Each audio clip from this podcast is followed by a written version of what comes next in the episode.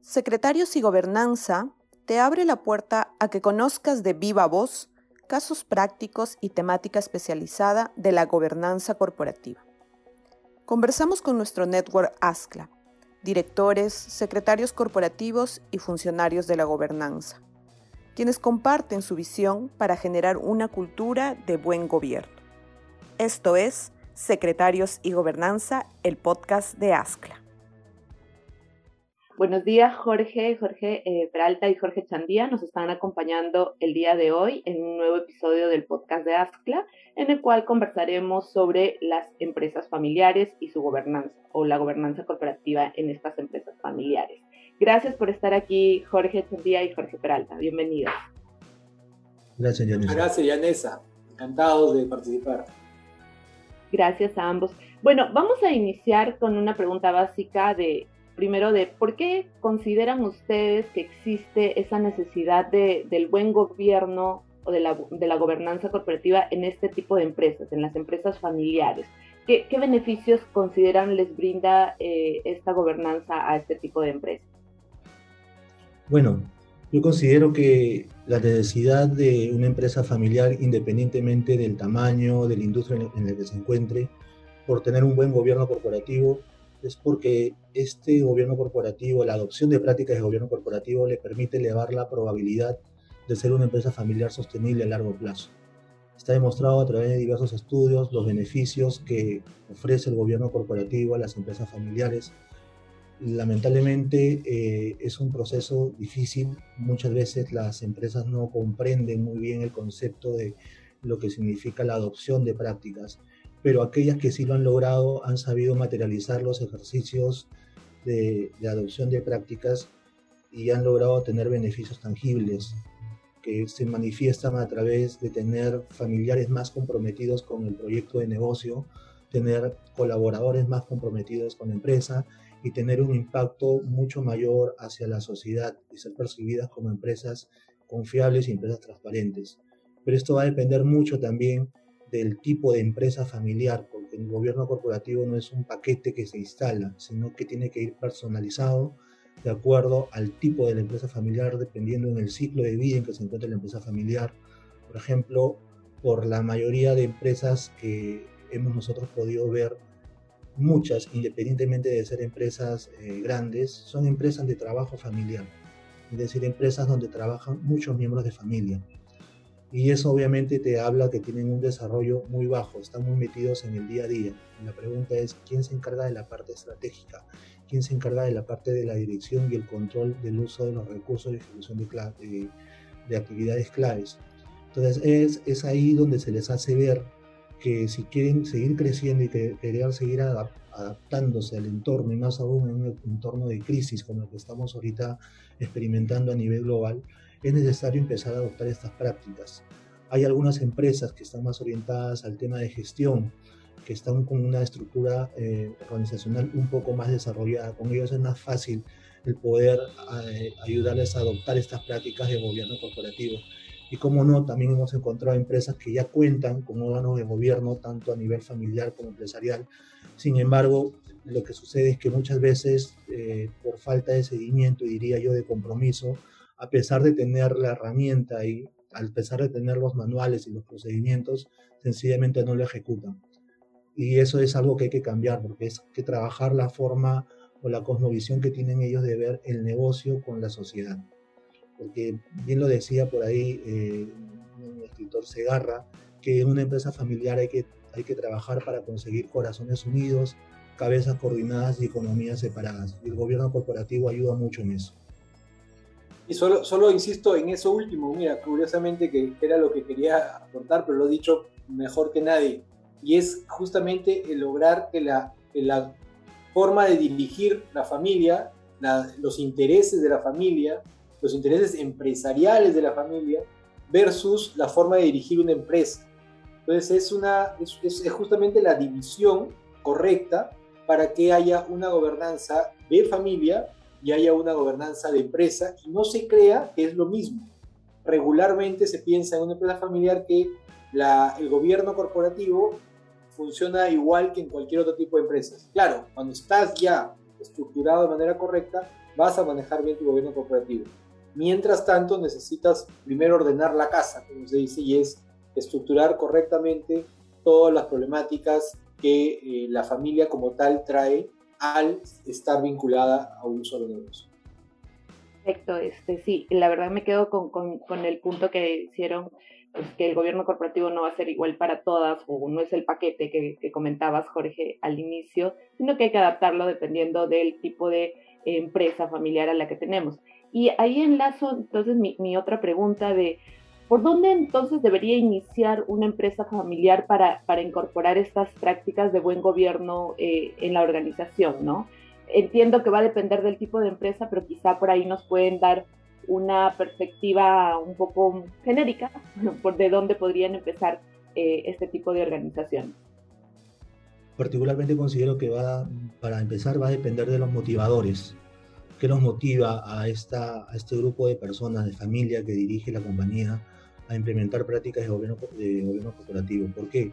Porque en base a eso van a desarrollar el compromiso en la ejecución de las prácticas de gobierno corporativo. Planificar es bueno, pero ejecutar es mucho mejor. Entonces, si no hay un compromiso para la ejecución, a pesar de que sean decisiones un poco difíciles, porque a veces no todas las decisiones tienen que ser necesariamente las esperadas, pero si se busca el bien común, si se busca en realidad la trascendencia y continuidad de la empresa familiar, pues te va a tocar ejecutar eh, estas prácticas y para eso tienes que estar plenamente comprometido. Otro aspecto también es necesario identificar cuáles son las orientaciones dominantes que tienen los miembros de la familia, porque depende de eso también es cómo tú regulas desde tus órganos de gobierno, ya sea familiar o empresarial, el que ellos puedan ir ejecutando estas recomendaciones. Hay algunas personas, algunos miembros de la familia que dentro de sus orientaciones dominantes son más protectores, eh, consideran que la empresa les debe proveer por el simple hecho de ser miembro de familia, les debe proveer recursos, les debe proveer facilidades y bienestar, sin necesariamente trabajar en la compañía. Entonces, con una práctica de gobierno corporativo puedes ir regulando eso porque vas a delimitar hasta dónde la compañía puede dar. Hay otros que tienen una orientación más emprendedora, que tienen ese sueño que principalmente son los fundadores en que hacen sacrificios con tal que la compañía siga creciendo y se siga desarrollando y obviamente para ellos es mucho más sencillo el adoptar prácticas de gobierno corporativo porque va alineado a los sueños que ellos persiguen. Y hay otro grupo que pueden tener una orientación más financiera y ver a la empresa familiar como un mecanismo para generar riqueza, que no está mal, sino que esa riqueza debe ser generada de manera responsable, que tenga impacto y sobre todo que logre beneficio para todos los miembros de la familia. Ahora, ¿qué principios son importantes? Si bien es cierto, son varios, pero yo considero que los dos principales es el compromiso que tengan los miembros de la familia con el gobierno corporativo y lo otro que le hemos visto con la práctica es el tema de la divulgación y transparencia. La divulgación, si bien es cierto, está vinculado a aspectos normativos, aspectos legales, que si bien es cierto ayuda, pero lo que se ha observado cuando se trabaja con empresas familiares de distintas características es que esta divulgación al interior de los miembros de la familia no se cumple y por lo consiguiente rompes la comunicación. Y hay estudios que te demuestran que la principal causa de fracaso en las empresas familiares es la falta de comunicación. Es un 63% que afecta a la falta de comunicación al interior de la familia. Entonces, ¿cómo me curo en salud? Aprendiendo a comunicarme con los miembros de la familia, hacer divulgar los, los hechos de importancia, las decisiones claves. Y la parte de transparencia, por otro lado, que tiene que ver mucho con la cultura organizacional el ser transparentes no solamente entre los miembros de la familia, sino ser transparentes con los, con los trabajadores, con los colaboradores y con toda tu sociedad vinculada. ¿Por qué? Porque eso te va a marcar un efecto diferencial. No todas las compañías lo practican. Entonces, tienes ahí una gran oportunidad, basándote en estos dos principios, de generar ventajas competitivas y ventajas diferenciales frente a la competencia. Y finalmente, estas empresas son las que van a tener mayor probabilidad de permanecer en pie cuando haya momentos de crisis como los que estamos viviendo. El punto de inicio de, una, de, una, de un trabajo, de una gobernanza familiar, va por el tema de, la, de tomar conciencia, ¿no? de, de, querer realmente hacer un cambio significativo en la forma como hasta hoy te has manejado a nivel familiar y a nivel empresarial. normalmente pasa que tú trabajas eh, este tipo de actividades de, gobernanza familiar y de gobernanza corporativa cuando algo te ha pasado o ya ves que algo está por pasar. Entonces, normalmente es porque el fundador siente que ya necesita una, una, sucesión, pasar al retiro o darle la responsabilidad a otros. Pero también pasa que empiezas a identificar otro nivel de influencia en la toma de decisiones con los demás familiares que tienes, es decir, ya tus hijos, por ejemplo, o tus hermanos, o con quienes fueran parte de tu empresa familiar, tienen otro tipo de influencias, familiares, personales, amicales, lo que fuera, o, u otro tipo de intereses, han cambiado sus intereses y ahora hacen que esto se pueda poner un poquito más tenso que de manera regular. En ese caso, lo que necesitas es generar políticas, generar eh, las reglas claras para que justamente el empresa familiar sea sostenible en el tiempo. Y otro aspecto en el que suele ocurrir esto es justamente cuando eh, cada uno va tomando de repente un interés por la propiedad de las acciones o siente que ya es un propietario potencial. En esos casos es donde tenemos que identificar el momento para sentarnos a conversar todo lo que Jorge estaba comentando. Interesante lo que nos están comentando, ¿no? El tema de que tienen que tomar conciencia de estos cambios que nos comentas, Jorge Sandía, y bueno, el tema de la comunicación, ¿no? Ya de por sí comunicarse dentro de una organización que no es familiar es complicado, imagínate dentro de una organización donde todos somos familia, bueno, tengo que hablarle a mi hermano, mi padre, es bastante complicado eso. Y creo que ya nos han adelantado un poco esta otra pregunta que les quería realizar sobre el tema de, entonces, cuáles han sido esos retos o esos desafíos eh, que están afrontando estas empresas familiares, ¿no? Creo que ya el tema de la comunicación bastante claro, pero por ahí quizá algún otro reto que ustedes en su experiencia han podido identificar en este tipo de empresas. mira, los principales retos que yo, que nosotros hemos podido ver en la práctica es cómo hacer que los modelos mentales de los miembros de la familia realmente tengan apertura para la adopción de prácticas de gobierno corporativo. Es cómo piensan las personas. Y eso es eh, algo que el consultor tiene que tener buen ojo para poder identificarlo, porque primero, antes de entender a la empresa, tienes que entender al ser humano, la persona que está detrás. hay diferentes modelos mentales, hay algunos que son, como decía, muy protectores, muy famoso pato familia, quiere proteger a, los miembros de la familia a pesar que de pronto no lo merezcan, a pesar que de pronto estén haciendo cosas indebidas, pero es, es mi hijo, dicen, y estoy ahí. Entonces, ¿cómo cambias eso? ¿Cómo, ¿Cómo le ayudas a implementar prácticas?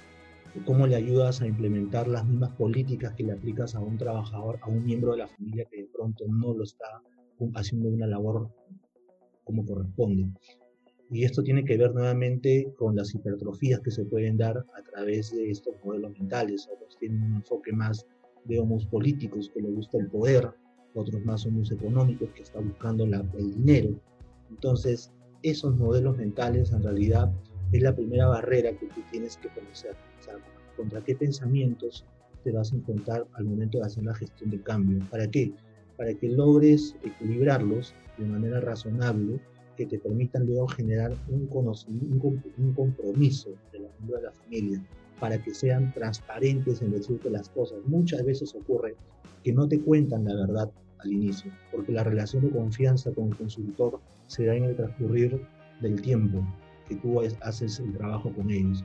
Y acá también es importante el conocimiento que tienen los miembros de la familia, ese querer, el saber y el poder hacer la implementación considero yo que son algunos de los principales desafíos que existen, porque finalmente te pueden decir tengo la voluntad, pero si no saben cómo adoptarla o tienen un compromiso, digamos, eh, divergente con, con, los fundadores, con los propietarios, que son los tomadores de decisiones, eso se vuelve un poco complicado. Por eso es importante también mapear muy bien el tema de la propiedad, porque quien tiene propiedad tiene poder en la compañía. Muchas veces los de la generación menor pueden tener las mejores intenciones de hacer cambios, pero la generación mayor, que es la que está en posesión de las acciones y son los que tienen la última palabra de manera legítima y legal, deciden no hacerlo.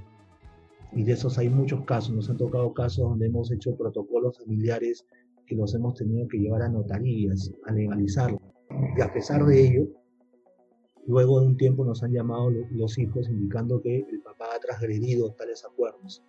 Entonces, nuevamente, las formas de pensar son uno de los principales obstáculos que hay en las empresas familiares para que puedan implementar las prácticas de gobierno corporativo. Partamos por la persona primero. Sí, totalmente de acuerdo. Y, lo que tenemos que ver también es en qué situación se encuentra la compañía. De repente es una empresa que está interesada o evaluando una fusión o una adquisición o venderse. Es una empresa que está interesada en listar en bolsa. Es una empresa que o una familia que quiere crecer en negocios y tener más, diversificar y por eso su, su forma de trabajo va a ser distinta. Es una familia que sus manejos de confianza son muy complicados, es decir, quieren manejar, el, el, fundador maneja todo, por mucho que sea una transnacional o una gran compañía, como conocemos algunas en el país, pero todo está focalizado, sigue focalizado en una o dos personas específicamente. Entonces, ¿qué es lo que encuentras? ¿no? ¿Qué es lo que, ¿Cómo es la dinámica de la familia hoy? ¿Qué planes empresariales tiene el futuro?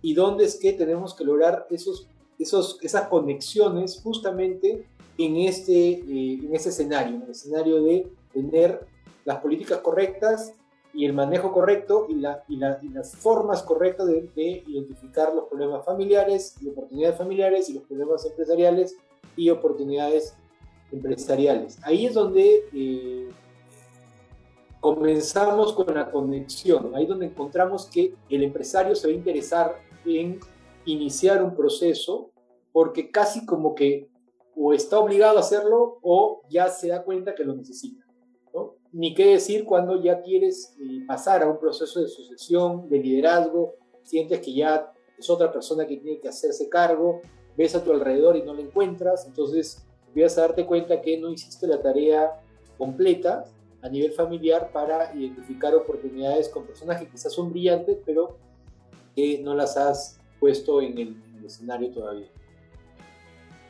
Perfecto, este sí, bastante interesante esta conversación que nos han, nos han dedicado el día de hoy. Y ya para cerrar esta breve charla, pues quería pedirles a, cada uno de ustedes que nos comenten un poco pues qué recomendaciones le darían a, a las empresas familiares para que están explorando este mundo del gobierno corporativo o que quizá ya están implementando algunas prácticas de, gobierno corporativo y si podemos enlazar quizá con algún caso de éxito que ustedes hayan conocido de empresas eh, familiares, ¿por dónde iniciaron? ¿Qué tipo de qué principio fue el principal que dijeron sí vamos a implementar este principio de gobierno corporativo? No sé, eh, constituir un director independiente, empezar por el tema de riesgos o empezar por el tema de compliance eh, en base a su experiencia, lo que ustedes han visto, por dónde iniciaron y qué recomendaciones le, darían a, las empresas familiares. Eh, mira, la principal recomendación que, daría es que aprendan a desarrollar un liderazgo ambidiestro. Así como los fundadores son muy buenos manejando la compañía, sabiendo hacer negocios, estando metidos en el core business y a veces en la microgestión algunos, que también se den el tiempo de abrir un poco la mente eh, y también que sean buenos al momento de gestionar la familia. Porque finalmente la empresa familiar es un sistema en, en la cual la empresa y la familia son interdependientes. Si a la familia le va bien, a la empresa le va bien. Y si a la empresa le va bien, a la, a la familia le va a ir mejor. Entonces, dentro de los procesos de transformación en consultoría que se hace con las empresas familiares, nos enfocamos mucho en eso decirle, ok, tú eres bueno en la empresa, ahí nadie te, nadie te está juzgando, pero ¿sabes qué? Has descuidado a la familia. Y eso te das cuenta cuando tienes las entrevistas individuales con los miembros de la familia, te sacan todo el pliego de reclamos que tienen contra el fundador. Entonces te das cuenta que a esta persona fue muy buena en algo, pero descuidó lo otro. Entonces ahí es donde se le ayuda y principalmente va por mejorar los niveles de comunicación, porque principalmente esa creo que es una herramienta muy poderosa para que puedan establecer un objetivo en común, el famoso sueño compartido, que dejen de mirarse a los ojos y ahora empiecen a mirar un punto a la distancia a que sea la meta, para que los integrantes finalmente puedan desarrollar una organización fuerte, que sea rentable para los accionistas, que sea un buen lugar para trabajar, que no pase como en algunas empresas que muchas veces se sienten prisioneros de su propia empresa familiar porque son obligados por los, fundadores, que muchas veces un carácter fuerte, a que participen de las actividades empresariales. Yo diría dos cosas más que están muy, muy vinculadas con lo que dice Jorge. Primero, no presumas nada. O sea, el problema de la empresa familiar es que justamente por ser un círculo tan cercano y que se conocen tanto las personas que forman parte de ella, se presumen muchas cosas, se, se estigmatizan a los participantes de la empresa familiar como los que fueron antes o los que, los que, los que criaron, los que conocieron en su vida social, en su vida familiar, personal. No presumamos nada porque podemos perder grandes oportunidades de tener grandes personas en la familia, en, la empresa.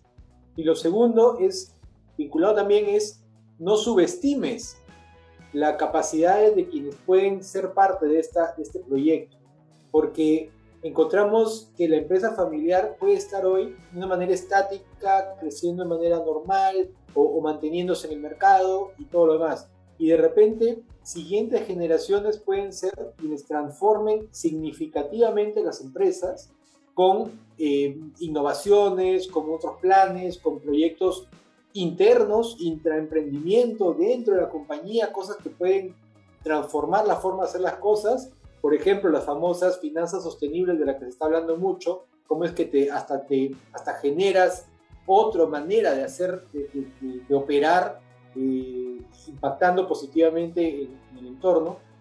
Y también tienes la, oportunidad de diversificar y, y, tener a estas personas, a estos familiares como aliados en tu grupo empresarial o en tus negocios diversificados Tienes muchas maneras de ser empresa familiar y tienes muchas maneras de hacer que tu familia crezca con lo que tú ya construiste. Y solamente para, para cerrar, algo que, que, este, que, es importantísimo y creo que sería el punto de inicio de todo lo que se trabaja normalmente es identifica nuevamente tu propósito.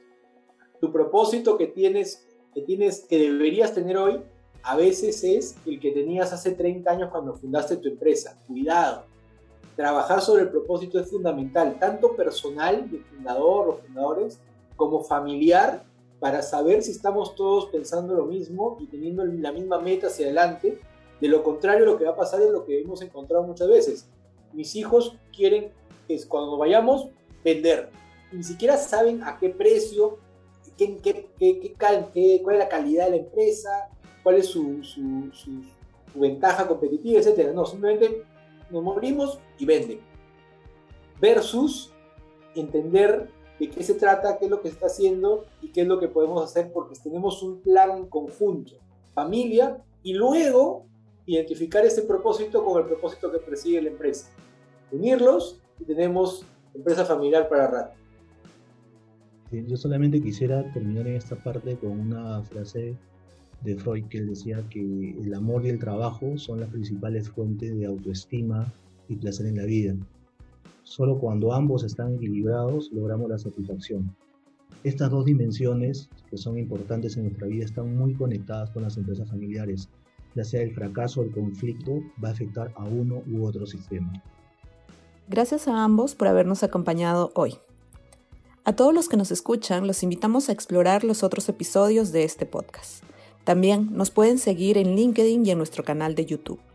No se pierdan nuestros siguientes episodios de Secretarios y Gobernanza, el podcast de ASCLA.